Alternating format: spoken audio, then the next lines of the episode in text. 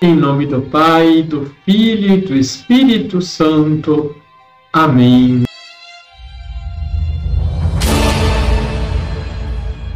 Olá, tudo bem com você? Se Deus é tão próximo de nós e nos ama com amor eterno, por que nos afastamos dele? O coração do ser humano é sempre inquieto e busca muitas coisas Igreja, na pessoa do Papa Bento XVI, nos convida a ter um encontro pessoal e comunitário com Cristo. Quando temos um encontro pessoal com o Senhor, isso marca a nossa vida para sempre e se torna inesquecível. Também podemos e devemos buscar esse encontro comunitário com o Senhor. O cristianismo é essencialmente comunitário desprezar a vida comunitária, achar que não precisa participar das missas ou da comunidade, que basta rezar em casa, é um grande erro.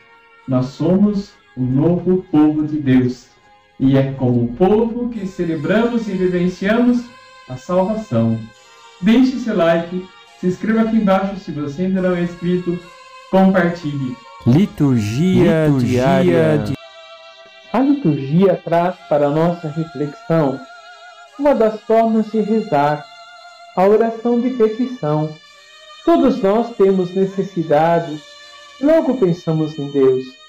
Às vezes estamos diante de uma dificuldade em que não podemos contar com a ajuda de muitas pessoas, mas que necessita de uma intervenção divina, uma doença, uma crise financeira, o desemprego, e tantas outras necessidades.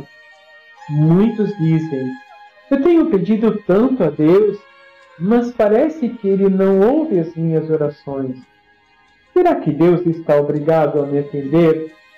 Se Deus estivesse obrigado, não seria Deus, porque quem se obriga a alguma coisa é apenas uma criatura. Deus é sempre livre. Uma das imagens bíblicas mais belas de Deus é a paternidade.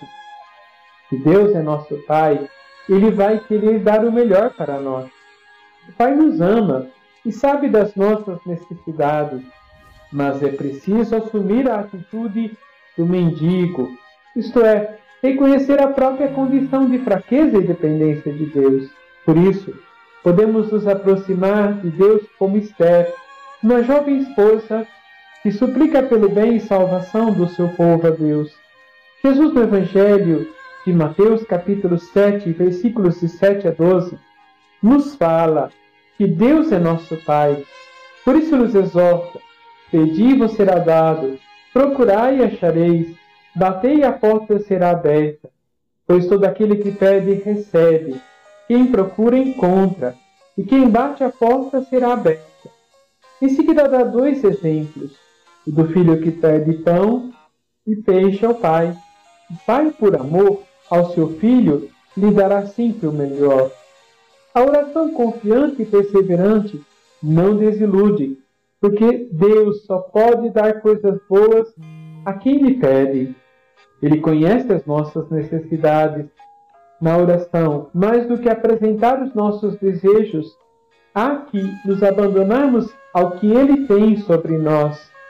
Que Deus, nosso Pai, nos ama dando-nos o necessário, o seu modo de agir nos impele a fazer a mesma coisa com os nossos irmãos, sejam eles da mesma fé ou não. Por isso é importante estar atento às suas necessidades. O verdadeiro discípulo põe no centro o Pai e os outros, e não a si mesmo. O que quiserdes que vos façam os homens, fazei-o também a eles, porque isso é a lei e os profetas. Vamos sentar. Senhor, vós conheceis as nossas necessidades antes que as apresentemos. Dai-nos sempre compreender a vossa vontade em nossas vidas, que jamais nos revoltarmos contra ela. Nos pedimos a generosidade de coração para estar sempre atentos às necessidades do nosso próximo assim seja. Abençoe-vos o Deus Todo-Poderoso, Pai, Filho e Espírito Santo. Amém.